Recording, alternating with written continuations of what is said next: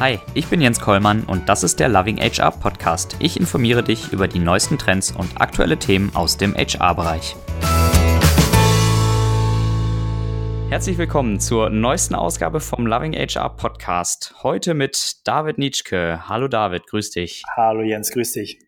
Schön, dass du da bist. David, du bist Director of Training and Coaching Programs bei der Quadriga Hochschule. Sei so nett, erzähl uns zum Einstieg, wie bist du dahin gekommen und was machst du aktuell in deiner Rolle? Ja, sehr gerne. Vielleicht ganz kurz zu meiner Person. Ich äh, bin ursprünglich aus Augsburg und äh, verstecke meine bajuwarische Hintergrund seit ungefähr 15 Jahren hier in Berlin. Da lebt sich dann ein bisschen leichter und äh, habe mich in den, in den letzten zehn Jahren habe ich mich sehr intensiv äh, rund um das Thema Weiterbildung, kreative Prozesse und auch Persönlichkeitsentwicklung äh, interessiert und auch das äh, letzten Endes ist so mein der, der rote Faden in meiner beruflichen Karriere bisher.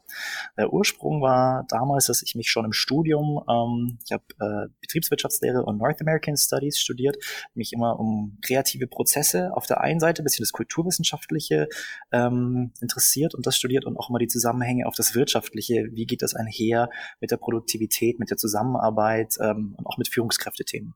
Mhm. Und als ich dann mit dem Studium fertig war, war ein bisschen meine Enttäuschung groß. Mensch, dieser Austausch, kreative Prozess, ähm, aber auch selbst weiterkommen, sich weiterbilden, neue Anreize bekommen, war oder drohte zu enden. Und ich habe mhm. mich damals ähm, zu meinem Einstieg in die Berufskarriere dann entschieden, eine Ausbildung zum Verhaltens- und Kommunikationstrainer zu machen. Und das war für mich so der Einstieg, selbst in die Führungsthemen einzusteigen. Ähm, habe damals also gelernt, wie man mit Gruppen trainiert, mit Gruppen arbeitet. Und das war für mich ein ganz spannender Prozess, weil ich gleichzeitig damals so mit äh, Mitte, Ende 20 auch mein, meine erste Rolle als Führungskraft aufgetragen bekommen hatte. Und mhm. dann habe ich quasi so mein, mein ich ganz böse gesagt, ähm, so war es natürlich nicht ganz, aber mein Experimentierfeld äh, in der Arbeit gehabt und dann immer parallel diese Ausbildung und habe dann sehr schnell gemerkt, wie viele Fehler ich als Führungskraft Führungskraft am Anfang gemacht habe und ähm, habe mich dann ganz intensiv damit beschäftigt, ähm, was sind denn so die, die Zeichen und ähm, die Stile, die Rollen, die Verhaltensweisen von guten Führungskräften. Und äh, das war das Thema, mit den letzten zehn Jahren ich mich da weiterhin sehr intensiv beschäftigt hat, habe. Und ich bin dann auf das Thema Coaching gekommen, weil mich natürlich selbst persönlich auch interessiert hat, wie ist es denn im 1 zu 1 Setting nicht nur mit Gruppen zu arbeiten, äh, mit, mit Teams, sondern eben auch im 1 zu 1 Setting. Und ich habe dann damals eine Coaching-Ausbildung zum Personal und Business Coach gemacht. Und ähm, ja, seit ungefähr vier Jahren bin ich jetzt hier bei der Quadriga Hochschule und bin dafür zuständig, das Thema Coaching und Leadership bei der Quadriga zu verankern. Wir haben das mhm. Institut für Coaching und Leadership hier gegründet und ähm, meine Rolle sind sozusagen zwei Aspekte mich dafür zu sorgen, äh, Weiterbildungsprogramme rund um das Thema Coaching und Leadership zu konzipieren und zu gestalten und zum anderen aber auch selbst als Führungskraft im Unternehmen zu arbeiten. Ich muss also selbst immer schauen, wie wendet man das dann wirklich an. Und ähm, mhm. ja, das dritte Standbein um das abzurunden, ist, dass ich selbst als Coach und Trainer unterwegs bin und anderen versuche, das Wissen zu vermitteln. Mhm. Jetzt äh, hast du das Wort Coaching oder Coach selber schon äh, ganz oft erwähnt und äh, um dieses Thema soll es auch in der heutigen Podcast-Folge gehen. Generell hört und liest man überall, Coaching wird immer wichtiger. Ähm, ich nehme an, dass auch du dieser Meinung bist. Aber warum eigentlich? Ja, ein ganz, ganz wichtiger Punkt. Also Coaching ist äh, fast schon so ein Buzzword geworden und das äh, Buzzword heißt dann immer, das ist ein bisschen schwierig, weil ähm, man gar nicht mehr so weiß, um was geht's denn da eigentlich. Das wird dann so ein sinnentleerter Begriff Coaching und ich glaube, das ist auch ein bisschen ähm, das Problem an der an der Geschichte. Dieses Verständnis für Coaching ist nicht so ganz klar, weil es kein geschützter Begriff ist. Das heißt, jeder kann unter dem Begriff Coaching was anderes verstehen. Ne? Die die anderen verstehen unter dem Coach den den Fußballtrainer, der ähm, eine Mannschaft coacht. Die anderen verstehen unter Coaching Coaching eigentlich einfach nur eine Führungskraft, die mit den Mitarbeitern zusammenarbeitet. Ähm, Coaching erstmal so als, ähm, als Begriffsdefinition ist äh, aus meiner Perspektive ein zielgerichtetes Gespräch und ähm, ist in einem Setting, in der Regel in einem 1 zu 1 Setting, wo der Coach mit einem Klienten arbeitet und der Coach ist derjenige, der die Prozesse steuert. Die Prozesse zu steuern heißt, er ist nicht dafür verantwortlich, was die Themen sind, sondern die bestimmt der Klient. Der, der Klient kommt mit dem Thema und auch mit dem Ziel, das er erreichen will. Und ähm, das vielleicht nochmal so ganz als kurzer Einstieg. Also mhm. diese die Definition, bis, bevor wir darauf eingehen, warum es immer wichtiger wird, würde ich ein bisschen noch mehr auf die Definition eingehen. Ähm, um, das, um das noch ein bisschen herauszuarbeiten.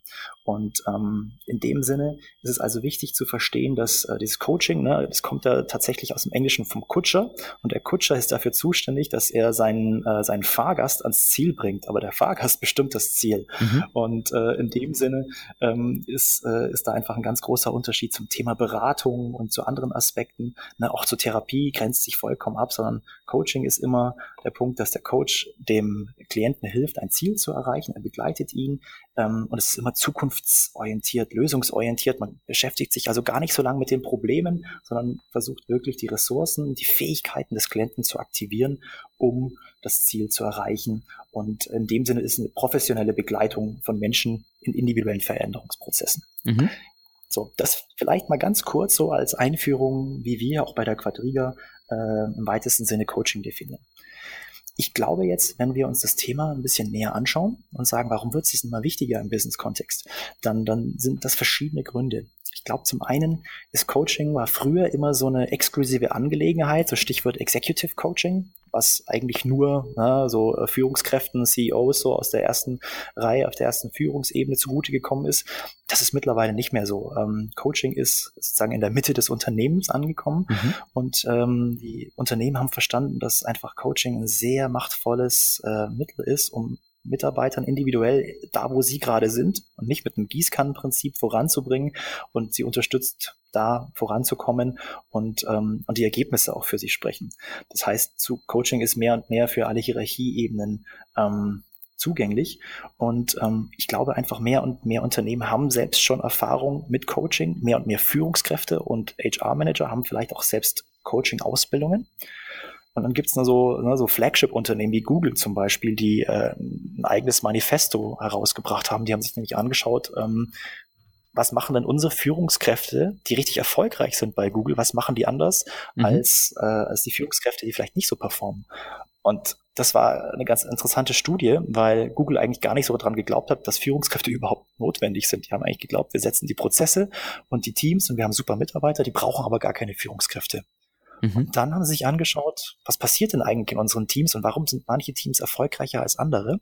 Es war eine Studie aus 2011 und ähm, die Studie übersetzt sich ins Deutsche, also acht Gewohnheiten hochwirksamer Führungskräfte. Mhm.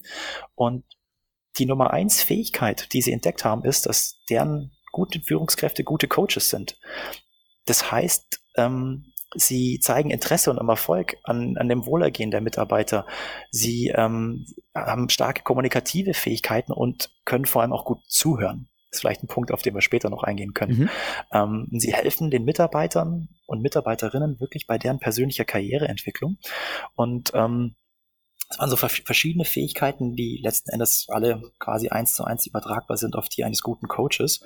Und ich glaube, All diese verschiedenen Aspekte äh, haben dazu geführt, dass Coaching über verschiedene Studien, über die Erfahrungen, die Menschen und Mitarbeiter gemacht haben, jetzt mehr und mehr ähm, ankommen in den Unternehmen und ähm, dementsprechend auch häufiger angewendet werden als Entwicklungsmaßnahme im, in der Personalentwicklung, in der Führungskräfteentwicklung und die Menschen einfach deutlich offener sind gegenüber Coaching, weil sie mehr und mehr verstehen, was es zu leisten imstande ist.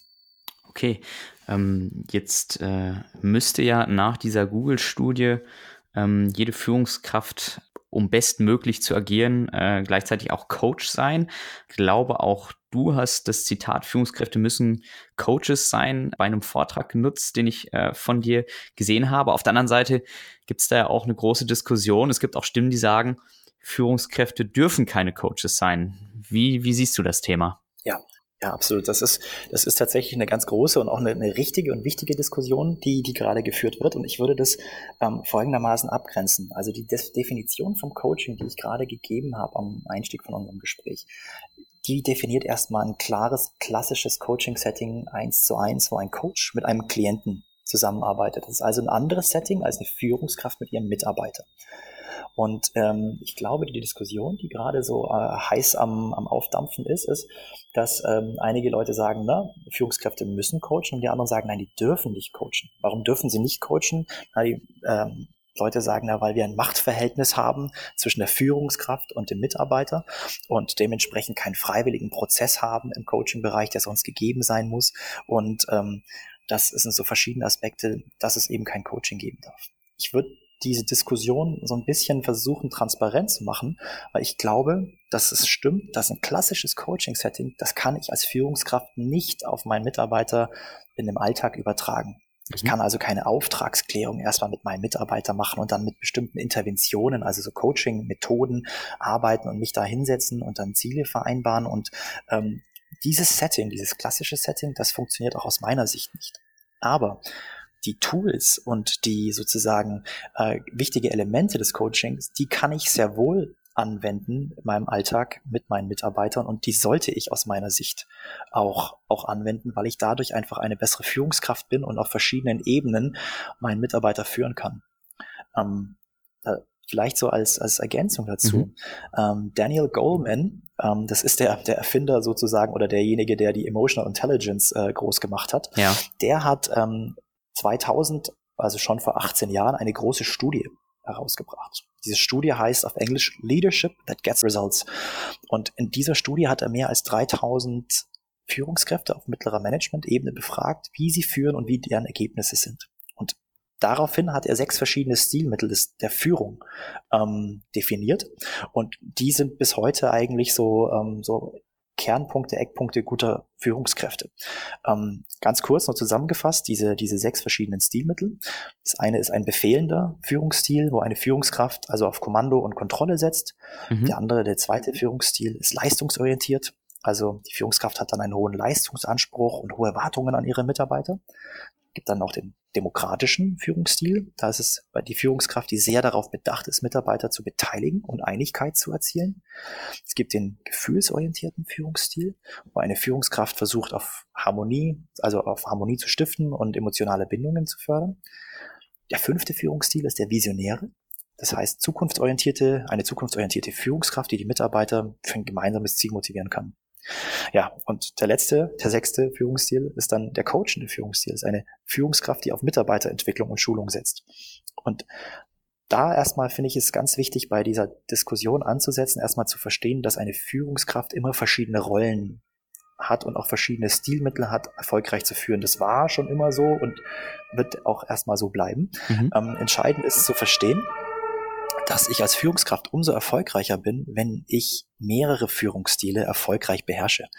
Die meisten Führungskräfte bedienen sich so zwei, maximal drei Führungsstilen. Ne? Mhm. Also das heißt, sie können einmal hier mit Kommando und Kontrolle klare Ansagen machen und in bestimmten Situationen dann vielleicht auch demokratisch führen und sagen, ja, ich beziehe äh, die, die, äh, die Meinungen meiner Mitarbeiter ein und so weiter. Ähm, ich bin aber umso erfolgreicher, wenn ich regelmäßig je nach Situation und meinem Mitarbeiter und dessen Fähigkeiten die verschiedenen Führungsstile kombiniere. Das Interessante dabei ist und warum ich auch glaube, dass der coachende Führungsstil so wichtig ist, ist, ähm, dass das der Führungsstil ist, der eben am besten geeignet ist, die Unternehmenskultur positiv zu beeinflussen, weil es vor allem darauf setzt, das Mitarbeiterengagement zu erhöhen und vor allem natürlich auch Mitarbeiter langfristig zu entwickeln. Und mhm. Da sind wir sozusagen diesen Sprung von, zwei, von 2000, als der Daniel Goleman die Studie gemacht hat, der Sprung auf die heutige Zeit zu 2018. Ähm, das ist ja ein ganz entscheidender Punkt, wenn wir gerade schauen, dass, äh, dass wir in so vielen Bereichen ähm, Lehrstellen haben, also Stellen, die nicht besetzt sind, äh, dass mhm. es immer schwieriger ist, gute Mitarbeiter zu finden und natürlich auch gute Mitarbeiter zu binden und deren Engagement zu fördern. Dann ist das eine ganz entscheidende Aufgabe für Führungskräfte, genau dieses Engagement und die Entwicklung der Mitarbeiter Mitarbeiter zu fördern und nicht eben nur auf Performance zu setzen im Sinne von, was ist mein Auftrag vom Unternehmen an mich als Führungskraft? Ja, ich muss performanceorientiert führen, das ist immer mit dabei, ich muss Ergebnisse bringen, ganz entscheidend. Und das wird man auch durch den coachenden Führungsstil. Aber diese Beeinflussung der Unternehmenskultur, des Mitarbeiterengagements, ähm, und dieses Personal Development sind, glaube ich, ganz entscheidende Aspekte, ähm, die dieser coachende Führungsstil hervorbringt. Und deswegen glaube ich, dass sozusagen Leadership Coaching, dass ich Elemente einbringe aus dem Coaching und die auf meine Mitarbeiter übertrage, äh, absolut notwendig sind und das auch auf jeden Fall möglich ist. Jetzt ist ähm, naturgemäß vermutlich nicht jede Führungskraft ähm, der geborene Coach. Ähm, du sagtest auch gerade, die meisten nutzen zwei bis maximal drei der Führungsstile von Daniel Goldman. Darunter wahrscheinlich viele, die, die das Coaching nicht nutzen. Wie werde ich denn als Führungskraft Coach? Was, was muss ich dafür lernen? Mhm. Also ähm, zwei, zwei ganz entscheidende Faktoren sind dafür notwendig. Der erste Faktor ähm, ist die Fähigkeit und es klingt absolut äh, äh, ja äh, fast schon lächerlich, dass das eine besondere Fähigkeit ist, aber die sollte man nicht unterschätzen. Ist die Fähigkeit des Zuhörens. Ähm, die Fähigkeit des Zuhörens ist deswegen so wichtig, dass ich mich wirklich in die Lage versetze, meinem Gegenüber, meiner Mitarbeiterin, meinem Mitarbeiter zuzuhören und darauf einzulassen, mit welchen Themen sich die Person gerade beschäftigt und wirklich darauf einzulassen. Nicht nebenher noch mit dem Handy zu spielen, nicht nebenher schon mit Gedanken im nächsten Meeting zu sein oder in Gedanken schon die Sätze meines Gegenübers zu beenden oder sagen, ja, ja, ich weiß ja eh, was der Müller oder die Frau Meier gerade hier machen und wollen, sondern mhm. mich wirklich darauf einzulassen und zuzuhören. Ähm, du warst ja in meinem Vortrag ähm, auf dem Personalmanagement-Kongress und ähm, da habe ich eine ganz interessante Studie dazu gefunden. Und ähm, diese Studie ist eine Berufsgruppe, bei denen ähm, Zuhören auch sehr wichtig ist.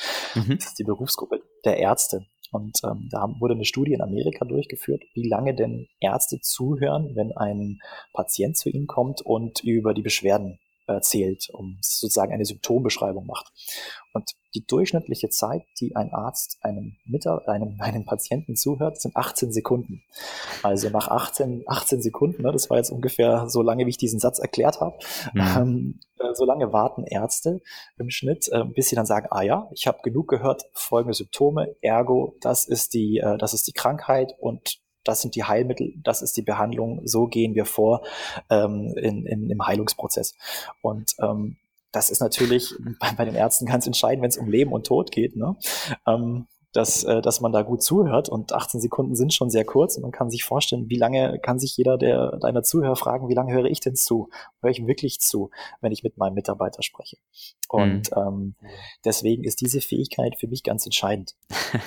äh, Finde ich spannend, weil ich meine, ich höre dir ja gerade auch äh, zu und das jetzt auch schon seit 17 Minuten, aber ich, also ich würde jetzt mal behaupten, meine Aufmerksamkeitsspanne ist gerade etwas, etwas höher. Ähm, ich müsste mir als Patient ja wahrscheinlich auch ab jetzt dann sehr, sehr gut überlegen, was ich in den ersten 18 Sekunden sage und da alles Wichtige reinpacken, sonst, ja, ich habe wahrscheinlich Pech gehabt. Ganz genau, also absolut. Und das ist auch, äh, das ist ganz entscheidend.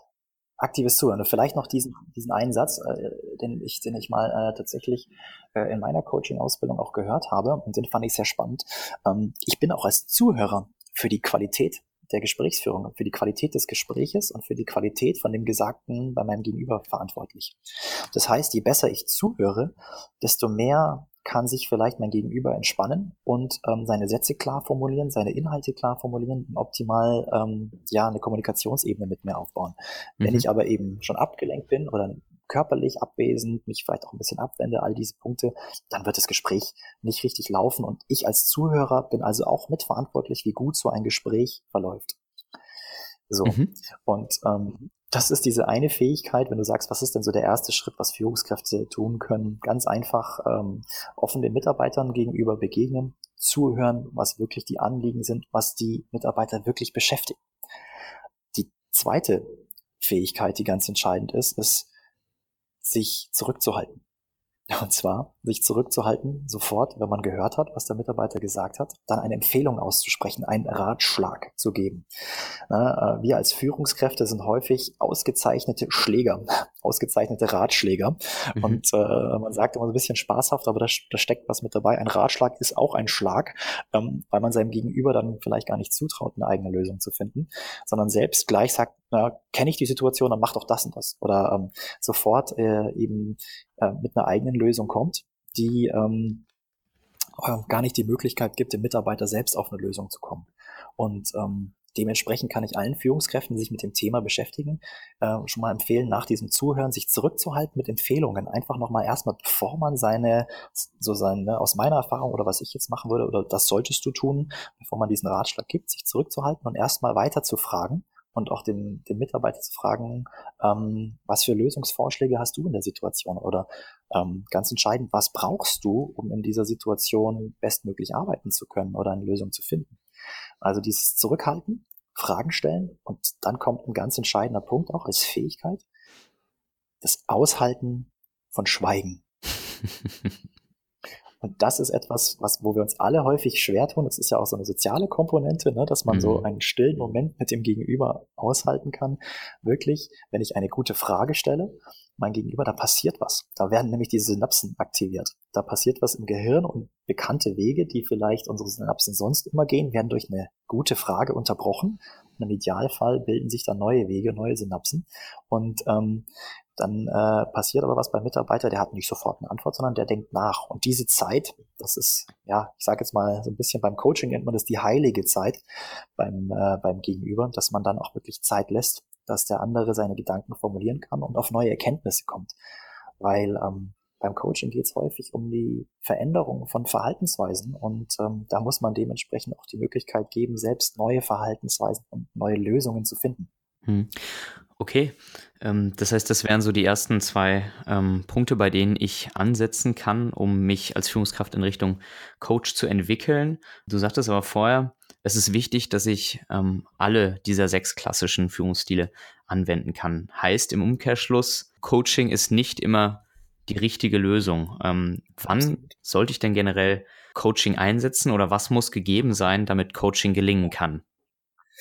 Ja, genau. Ich fange vielleicht mal äh, an, um dein, beantworte deine Frage andersrum. Mhm. Wo soll denn Coaching nicht stattfinden? Mhm. Ähm, wenn wir zum Beispiel äh, in einem Operationssaal sind und es ganz klare Vorgaben gibt, wie eine Operation zu verlaufen hat, wo der Arzt und die Arzthelfer oder Helferinnen, die Ärztin ganz klar bestimmte Checkpunkte haben. Ne? Zuerst die Betäubung und dann der Check, was muss gemacht werden. Einfach ganz klar die gleichen Anweisungen sind.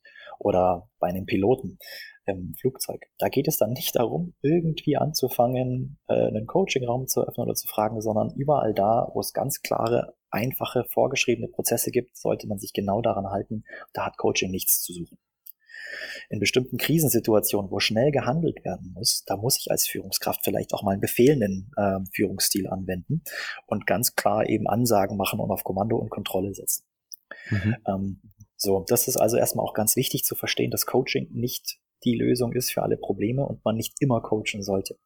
Mhm. Es sind ganz bestimmte Situationen, wo Coaching Sinn macht. Ähm, Coaching macht dann vor allem Sinn, ähm, wenn ähm, es, ist auf, es sind drei Ebenen, die gegeben sind. Ähm, ein, ein Aspekt ist mal wichtig zu verstehen. Ich befinde mich ja dann als Führungskraft in einem, in einem bestimmten Kontext, und zwar in unserem Unternehmen. Da ist natürlich der, der kulturelle Kontext, die Unternehmenskultur ein entscheidender Punkt. Und je höher der Vertrauensgrad ist, ähm, und die Begegnung auf Augenhöhe von den Mitarbeitern und den Führungskräften, desto einfacher fällt es mir zu coachen. Also je höher der Vertrauensgrad ist zwischen der Führungskraft und dem Mitarbeiter, aber auch grundsätzlich im Unternehmen, dass dieser Führungsstil erlaubt ist, bekannt ist, desto eher wird das Ganze gelingen. Die Fähigkeiten der Führungskraft erstmal grundsätzlich in einem Coaching-Kontext, also mit Coaching-Tools zu arbeiten, mhm. die müssen natürlich gegeben sein, also bestimmte Erfahrungswerte und ähm, bestimmte, ja, ähm, ich, sag, ich, ich nenne sie jetzt mal Techniken, also wie ich tatsächlich als Führungskraft äh, Coaching-Techniken anwende, die sollten gegeben sein. Mhm. Und beim Mitarbeiter ist natürlich auch entscheidend, wo steht der Mitarbeiter gerade, in welcher Situation ist er und in welchen Themen geht es gerade. Coaching, finde ich, ist dann immer sehr, sehr sinnvoll, wenn es um alle Themen geht, rund um die persönliche Entwicklung. Das heißt, wenn Mitarbeiter einen neuen nächsten Schritt machen möchte oder auch soll, vielleicht, dass er äh, sein Aufgabengebiet vergrößert bekommen hat und ähm, da vielleicht noch Unsicherheiten hat und äh, schauen möchte, wie er sich selbst aufstellt, wenn es darum geht, also diese eigenen Fähigkeiten im Unternehmen zu entwickeln. Ähm, dann kann Coaching ein sehr guter Rahmen sein, wenn es darum geht, neue Lösungen zu finden. Ne, vielleicht hat man ein Problem, das vorher noch nicht da war und ich möchte einen neuen Lösungsansatz haben, wo die altbekannten Wege nicht funktionieren. Dann kann ich durch Coaching sehr viel aktivieren, weil ich neue Perspektiven durch meine Fragen als, als Führungskraft ähm, aktivieren kann. Mhm. Und der Erfahrungs- und Reifegrad ist ein ganz entscheidender Punkt. Ähm, es gibt da sogar so ein richtiges Modell, das ist das, das Reifegradmodell. Mhm. Und mhm. ähm, das schaut sich letzten Endes an, wie wie reif, also wie erfahren, in dem Sinne nicht persönlich reif äh, von der Persönlichkeitsentwicklung, sondern wie erfahren ist denn der Mitarbeiter und wie motiviert.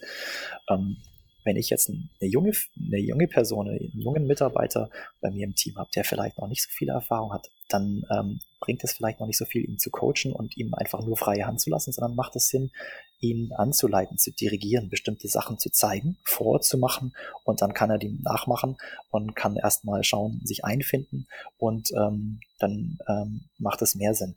Wenn aber eine mhm. Person schon sehr erfahren ist, sehr viel ähm, Erfahrung in dem Themenbereich hat ähm, und meine Beziehungsorientierung sehr hoch ist, also ich konzentriere mich voll auf diese Person, habe auch die Zeit dafür, dann kann es eben sein, dass das Coaching da sehr, sehr, sehr viel Sinn macht, weil ich als Führungskraft gar nicht mehr so neue Inputs und äh, Inhalte liefern kann und liefern muss, sondern eher nur noch den Mitarbeiter frage, du, was brauchst du, mhm. um deine Arbeit gut machen zu, zu, zu können. Und das ist eigentlich, wenn man so will, ist das diese eine Frage, die man als Führungskraft auf jeden Fall seinen Mitarbeitern stellen sollte. So, was brauchst du hier im Unternehmen? Was brauchst du auch, was brauchst du von mir? Was mhm. kann ich als Führungskraft tun, damit du deine Arbeit bestmöglich vollziehen kannst? Und das dreht Ne, das dreht das Beziehungsverhältnis um. Das heißt, ich als Führungskraft weiß nicht besser, was der Mitarbeiter braucht, in dieser Situation zumindest, sondern ich spiele den Ball an den Mitarbeitern und gebe ihm diesen Freiraum und diesen gestalterischen Freiraum. Und das ist auch das, was man so sieht. Ähm, es ist ja so ein Grundbedürfnis der Menschen nach Autonomie und einem Gestaltungsfreiraum ne, zu streben. Und deswegen glaube ich, dass das, das Entscheidende auch, warum Coaching so einen schönen Beitrag liefern kann, dass man sich mit einer anderen Haltung begegnet, dass ich als mhm. Führungskraft eben akzeptiere, ich weiß nicht alles besser. Und übrigens, ich muss auch nicht alles besser wissen. Das entlastet mich auch als Führungskraft, weil das ist auch ein unheimlicher Stress für viele Führungskräfte, immer zu glauben, ich muss eine Antwort parat haben. Ich muss es besser wissen. Ich muss den Mitarbeitern immer zeigen, wie es geht. Und das wird doch von mir erwartet als Führungskraft. Dafür werde ich doch vom Unternehmen bezahlt, um ähm, um meine Rolle als Führungskraft auszufüllen. Nein, das muss nicht immer so sein. Und das wird auch immer weniger so, je komplexer unsere Arbeitswelt wird. Ne? Also ich, ich fange jetzt nicht an, VUCA nochmal durchzudeklinieren, aber mit mhm. der höheren Komplexität und den allen Details, wenn ich ein größeres Team leite, ich kann nicht überall Bescheid wissen als Führungskraft und, und überall die richtigen Antworten geben. Ich muss in groben Prozesse beherrschen und ich muss wissen, wie ich meine Mitarbeiter da bestmöglich fördere und auch die Verantwortung übertragen und abgeben können. Ne? Stichwort Delegieren. Das sind ganz entscheidende Fähigkeiten und die Haltung des Coaches, des Coachens und ähm, diese verschiedenen Tools eben durch Fragen die richtigen Antworten herbeizuführen. Das sind, glaube ich, einfach ganz entscheidende Mittel, wie ich das übertragen kann in meinem Arbeitskontext und, und in diesem Rahmen, also ein Mitarbeiter, der schon sehr erfahren ist, der sich entwickeln möchte mhm. oder eben bei, bei neuen Lösungsansätzen, die ich hervorbringen möchte, da glaube ich, ist Coaching ein ganz hervorragender Führungsstil, um die Mitarbeiter äh, voranzubringen und auch mich als Führungskraft zu entlasten. Mhm. Jetzt äh, hast du gerade aus meiner Sicht einen sehr spannenden Punkt genannt, äh, nämlich äh, du hast von einer anderen Haltung gesprochen. Also die Führungskraft ist nicht mehr äh, Superheld und weiß alles, äh, sondern ja stellt Fragen, kann auch in dieser komplexen Welt gar nicht alles wissen. Aber wie komme ich denn als Führungskraft zu dieser Erkenntnis, dass ich wenn ich, ich weiß nicht, wenn ich 30 äh, Jahre lang auf eine andere Art und Weise geführt habe und einfach fachlich immer der Beste war und plötzlich, ähm, ja, soll ich irgendwie anders führen. Wie komme ich zu der Erkenntnis und ähm, was hilft mir vielleicht auch dabei, meinen Führungsstil umzustellen? Mhm. Ja, das ist tatsächlich ein ganz spannender Prozess und das ist natürlich eine große Herausforderung für die Führungskräfte, die jetzt schon viele Jahre, ne, also 20, 30 Jahre immer der Experte waren, der Problemlöser, der Organisator und Planer. Mhm. Und jetzt sollen sie plötzlich der Befähiger sein, der, der Dienstleister, der Mitarbeiter, der Feedbackgeber und, ähm, und die Verantwortung abgeben. Aber ähm, letzten Endes ist ja unsere Aufgabe als, als Führungskraft eben zu schauen, bestmöglich eine Wirksamkeit zu im Unternehmen. Und je mehr je mehr ich dafür sorge, dass mehr Menschen gut arbeiten können, also meine Mitarbeiter, desto wirksamer bin ich ja als Führungskraft. Also diese Grunderkenntnis zu sagen, ich kann ja nicht alles selber machen, sondern ich muss dafür sorgen, dass möglichst viele Menschen in ihrer Position bestmöglich arbeiten. Ähm, dann habe ich die Skaleneffekte in dem Sinne, dass ich äh, die Wirksamkeit erhöhe. Das ist erstmal so eine Grunderkenntnis des Delegierens und ähm, warum ich meine Mitarbeiter auch besser machen soll und eben darauf setze, ähm, zu akzeptieren, ich setze, ich investiere vielleicht im ersten Augenblick etwas mehr Zeit, meine Mitarbeiter voranzubringen und auszubilden. Dafür werden sie langfristig aber selbst die Lösungen finden können. Und ähm, das denke ich also, wenn wir jetzt schauen, wie mit, wie Führungskräfte, die diese Erfahrung erstmal, also die aus der Erfahrung kommen, aus einer alten Haltung, erstmal diese Erkenntnis haben, ähm, ich, ich entlaste mich selbst. Das heißt, mhm. dadurch ähm, habe ich vielleicht auch weniger Stress, weniger Druck und ähm, weniger also bin ich nicht selbst das Bottleneck, der, der Flaschenhals. Als Führungskraft kann also durch Abgeben mehr erreichen. Eine gewisse Geduld ist da natürlich ganz wichtig, die Geduld eben Mitarbeiter aufzubauen und das Verständnis aber auch, dass es eine Aufgabe ist, als Führungskraft meine Mitarbeiter auszubilden. Es geht nicht nur darum, sofort die Ergebnisse zu zeigen, sondern auch Mitarbeiter langfristig aufzubauen. Auch das ist meine Aufgabe als Führungskraft. Und ähm, ein ganz wichtiger Punkt ist eben auch dieses Zeigen von Schwäche.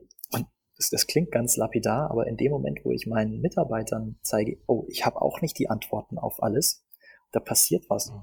Da passiert beim Mitarbeiter was, oh, der zeigt ja gerade Schwäche, mhm. der hat nicht auf alles eine Antwort. Hm, dann kann ich das vielleicht auch. Und dann entsteht im Idealfall ein Raum der Sicherheit, wo dann auch der Mitarbeiter sagen und sich anders zeigen kann. Man begegnet sich dann auf einer anderen Ebene. Und ähm, ein ganz wichtiger Aspekt, äh, auch der zum Erfolg vom Verhältnis zwischen mhm. Mitarbeiter, mhm. Führungskraft äh, führt und auch in Unternehmen ganz wichtig ist, ist der Grad der psychologischen Sicherheit von Mitarbeitern im Unternehmen. Das heißt also Fehlertoleranz, ich darf Fehler machen, ich darf Dinge ausprobieren. Sind dabei ganz entscheidend. Und wenn ich als Führungskraft diesen ersten Schritt gehen kann und sagen kann, ich zeige mich mhm. als unvollständig, als nicht perfekt. Ich zeige mich in dem Sinne als nicht vollkommenen Supermann, sondern ich habe meine mein Kryptonit, wo ich eben nicht genau weiß, ähm, was zu tun ist oder meine meine ganzen Schwächen. Dann ähm, dann, dann macht es auch was beim Mitarbeiter. Vertrauensverhältnis idealerweise steigt mhm. und man kann sich anders begegnen. Und ähm, wenn man über diese Richtung geht und da bereit ist, umzudenken und diese Rolle der Führungskraft anders zu interpretieren, dann kann das gelingen. Das ist sicherlich eine große Herausforderung, weil es natürlich die Verhaltensweisen, die man 20 Jahre vielleicht als Führungskraft gelernt hat, angenommen hat, die Gewohnheiten sind, die gilt es aufzubrechen. Und das ist keine leichte Aufgabe, ganz klar. Mhm. Okay, David, du hattest äh, eingangs äh, schon so ein bisschen den Unterschied auch zwischen äh, Business Coaching und Leadership Coaching skizziert. Ähm, lass uns doch vielleicht noch mal ein bisschen tiefer in den eigentlichen Prozess eintauchen. Vielleicht kannst du auch ähm, ja noch mal so ein bisschen konkretisieren, was für Schritte ich sozusagen als Führungskraft gehen kann, um zu diesem coachenden Führungsstil zu kommen.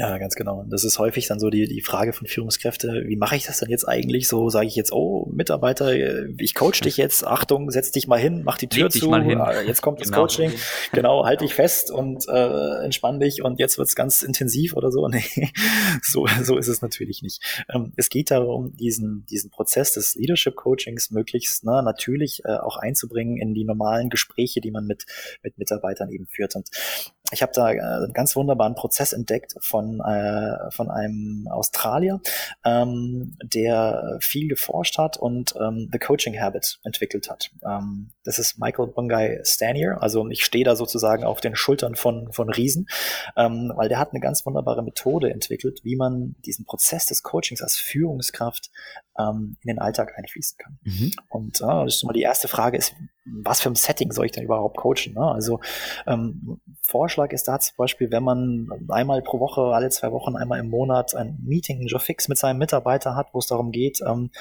ähm, sich auf die, auf die Ergebnisse, auf das Aktuelle zu konzentrieren. Das ist, ist häufig ja schon so ein Meeting, wo, wo, beide, wo beide Seiten nicht so richtig Lust drauf haben. Ne? Es ist dann immer so ein Meeting, da geht es irgendwie um Zahlen und dann hier zeigt man mal die Ergebnisse von letzter Woche. Okay, der Mitarbeiter hat nicht so richtig Lust, das irgendwie zu präsentieren. Der, die Führungskraft denkt sich auch, ach ja, es ist immer so ein zähes Ding, da irgendwie was Konstruktives rauszukriegen.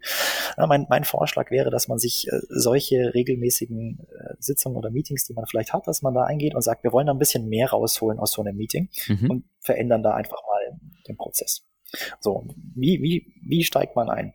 Ähm, eine Einstiegsfrage, ganz einfach und natürlich auch eine offene Frage ist, ähm, Jens, was beschäftigt dich gerade? Was beschäftigt dich gerade hier im Unternehmen mit deinen Projekten? Ja, und ähm, das ist ganz, ganz entscheidend. Ich gebe als, als, als, als Führungskraft, gebe ich den Ball ab und lass dich ähm, erstmal sagen, was gerade wichtig für dich ist.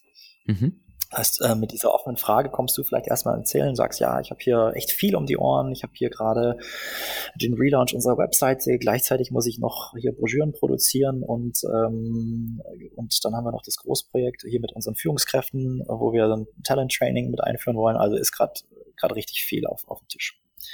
So, also erstmal den Rahmen öffnen und an den Mitarbeiter schauen, was beschäftigt den Mitarbeiter. Zweite Frage, ähm, das ist die Wunderfrage. Und die Wunderfrage ist, ist ganz einfach. Ich frage dich dann, Jens, was beschäftigt dich denn noch? Und der Hintergrund, warum ich dann nochmal nachfrage, ist, dass wir häufig, wenn wir in ein Gespräch einsteigen, erstmal so, so die allgemeinen Themen nennen. So die Themen, wo jeder weiß, ja, okay, das ist gerade so, aber das sind vielleicht nicht so die Themen, die gerade so wichtig sind. Mhm. Das sind erstmal so vorgeschobene Themen. Die Themen, um die es uns wirklich geht, da warten wir noch ein bisschen länger, schauen vielleicht, wie ist denn der Rahmen gerade, wie ist mein Gegenüber gerade drauf? Ist es gerade ein sicherer Raum und fühle ich mich gerade auch äh, wohl, um dieses Thema auf den Tisch zu bringen? Deswegen auch nochmal da immer nochmal nachfragen, was beschäftigt dich denn vielleicht noch? Was gibt's noch für mhm. Themen? Um tie mhm. tiefer zu gehen. Und das diese zweite Wunderfrage, was noch? Ähm, der folgt dann die dritte Frage. Und ähm, das ist die Wunder, das ist die Fokusfrage. Und die Fokusfrage ist dann, dass ich dich frage, Jens, bei all den Themen, die du gerade auf dem Tisch hast, das ist ja richtig viel gerade, hast du erzählt, du hast da verschiedene Projekte parallel und hast vielleicht auch noch ein Problem mit deinem Mitarbeiter. Ähm, was ist denn dabei die größte Herausforderung für dich? Mhm. Ja, und dann kannst du nämlich sagen, okay, was geht's eigentlich? Ne? Es ist die Priorisierung, ist es, dass es einfach nur darum geht, ähm, Ressourcen, ähm, die du benötigst? Geht es darum, dass dir einfach erstmal jemand zuhört? Geht es darum, dass du, ähm, dass du eine Entscheidung treffen musst, die dir nicht leicht fällt, oder dass du einfach selbst nicht auf die, auf die Lösung kommst, weil dir vielleicht Wissen fehlt? Aber auch hier wieder, ich frage dich, was die größte Herausforderung gerade ist. Ich sag dir nicht, was du zu tun hast oder wie du das Problem sofort lösen kannst oder was denn tatsächlich die Priorität haben sollte damit halte ich mich zurück. Das kann ich später immer noch machen. Aber ähm, ich will auch erstmal das wirklich von dir hören, wie du das siehst. Und dann frage ich dich die vierte Frage, das ist die Essenzfrage. Und sag, was möchtest du hier erreichen? Was ist dein Ziel? Also ich lege den Fokus ganz klar und sage, okay, ähm, wie, in welche Richtung soll es gehen bei all den Themen, die du hast? Was ist die bestmögliche Lösung? Was möchtest du hier erreichen? Ja, dann habe ich schon mal diese vier Fragen abgehandelt. Und ähm, wenn du dann so erzählst, dann frage ich dich eine sogenannte Faulenzer-Frage. Da mache ich mir das als Führungskraft tatsächlich gemütlich mhm. und frage ich, Jens, wie kann ich dir dabei helfen? Und dann weiß ich, ne, dann kannst du mir sagen, du brauchst Ressourcen, du brauchst Zeit, du brauchst vielleicht Unterstützung bei einer bestimmten Lösung. Ähm, aber auch hier wieder sage ich nicht, was meine Rolle ist als Führungskraft, wie ich da vorgehen würde, sondern ich frage dich, wie kann ich helfen bei der Lösung? Und ähm, das sind schon mal fünf ganz entscheidende, ganz entscheidende Fragen, die ich da einwerfen kann ins Gespräch. Und ähm, abschließend stelle ich dann noch die Strategiefrage. Die ist insofern nochmal spannend, weil ich einfach frage, du Jens, wenn du jetzt hier vorgehst und, und zunächst das Thema mit, ähm, äh, mit dem Führungskräftetraining erstmal angehst, ähm, auf was musst du verzichten, wenn du dich für diese Lösung entscheidest? Mhm. Dann kannst du nämlich nochmal ganz klar entscheiden, okay, ähm, ja, wenn ich das tue, tue ich dies nicht. Und ähm, deine, Prioris deine Prioritäten, deine Ressourcen, die du hast, nochmal klar abzugrenzen und auch nochmal zu verstehen, dass die Entscheidung für etwas auch eine Entscheidung gegen etwas anderes ist. Und das ist auch ganz häufig wichtig, weil wenn irgendwo der Baum brennt, ne, dann irgendwas ist ganz, ganz dringlich und alle sagen, oh Gott, hier, äh, wir müssen sofort äh, dieses Problem lösen, das ist ganz wichtig, weil der Kunde hat das und das gesagt oder ne. Ähm, und da nochmal einen Schritt zurückzutreten und zu schauen, okay, ist es, ist es wichtig, ist es dringlich, ist es gerade der Schritt, den wir tun müssen? Gibt es, wenn wir das Problem jetzt vom Kunden sofort lösen, gibt es vielleicht noch was anderes, das wir dabei aus den Augen verlieren und nochmal den Blick aufs, aufs große Ganze zu, ähm, zu werfen, einen Schritt zurückzutreten? Perspektive da nochmal klar zu formulieren. Und in dem Sinne ist diese Strategiefrage zum Abschluss auch nochmal ähm, ganz hilfreich, um einfach abzugleichen, wenn ich mich dafür entscheide, äh, was passiert denn sonst mit meinen anderen Themen. Und ähm, dann weiß ich, dass ich mich ganz bewusst für ein Thema entscheide aus diesen und jenen Gründen.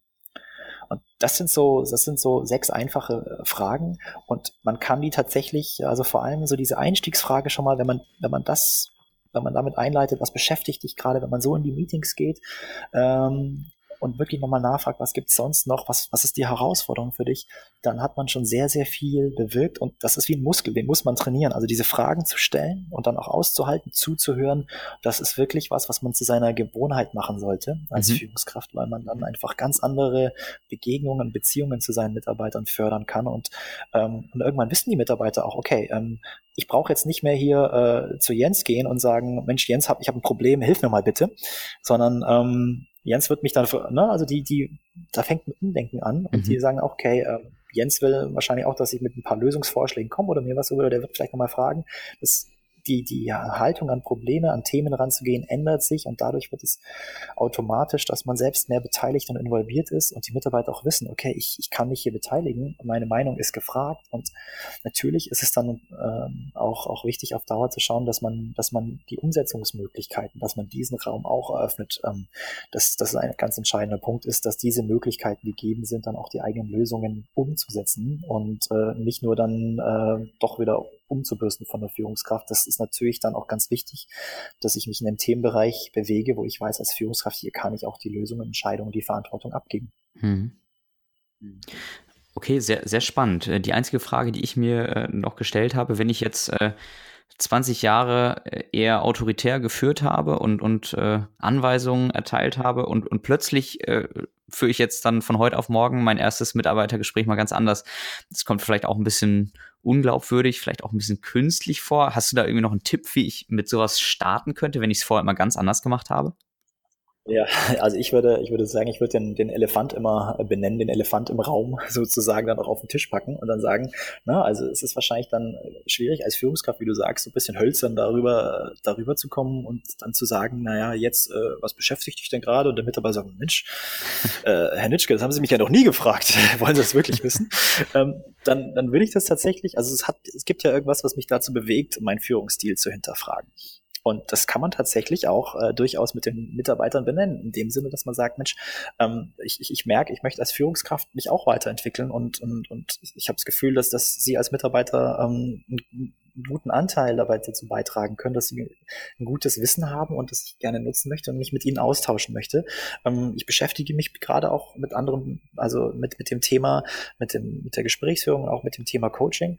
Um, ähm, da geht es natürlich um Fragen und ich, ich möchte das selbst auch ähm, besser werden als Führungskraft. Das kann man aus meiner Perspektive verliert man nicht an Ansehen, wenn man das benennt und auch den Mitarbeiter teilhaben lässt daran, ähm, dass man gemeinsam sich weiterentwickeln möchte. Und dann kann man durchaus sagen, ich möchte einfach auch ein paar Sachen ausprobieren und möchte einfach auch schauen, wie ich sie mehr beteiligen kann an den, mhm. an den Entscheidungen, an, an den Antworten.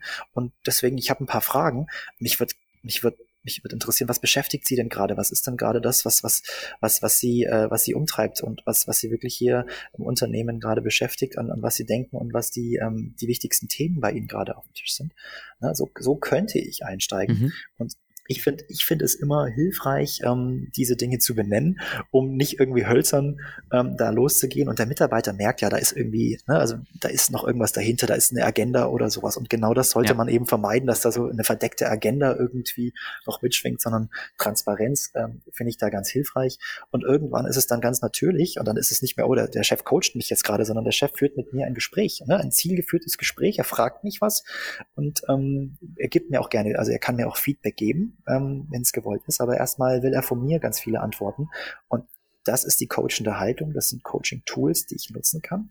Und äh, ich glaube, da kann eben sehr viel passieren und ähm, auch die Unternehmenskultur als, als Beispiel wird sich dann auch langfristig verändern, wenn mehr und mehr Führungskräfte im Unternehmen anfangen, anders mit, mir, mit ihren Mitarbeitern umzugehen. Mhm. Klasse, schönes Schlusswort, denke ich, David. An dieser Stelle vielen Dank für die spannenden Impulse und das Live-Coaching. ja, sehr gerne, Jens. Hat mich sehr gefreut, mit dir zu sprechen. Und äh, ja, vielen Dank für die Einladung hier zu deinem, deinem Podcast. Sehr gerne. David, danke dir. Mach's gut. Bis dann. Wow, ciao. Ciao. Das war's für diese Woche mit dem Loving HR Podcast. Wenn dir der Podcast gefallen hat, freue ich mich sehr über eine 5-Sterne-Bewertung. Ich freue mich aber auch ansonsten über Feedback, Kommentare, Fragen und Anregungen.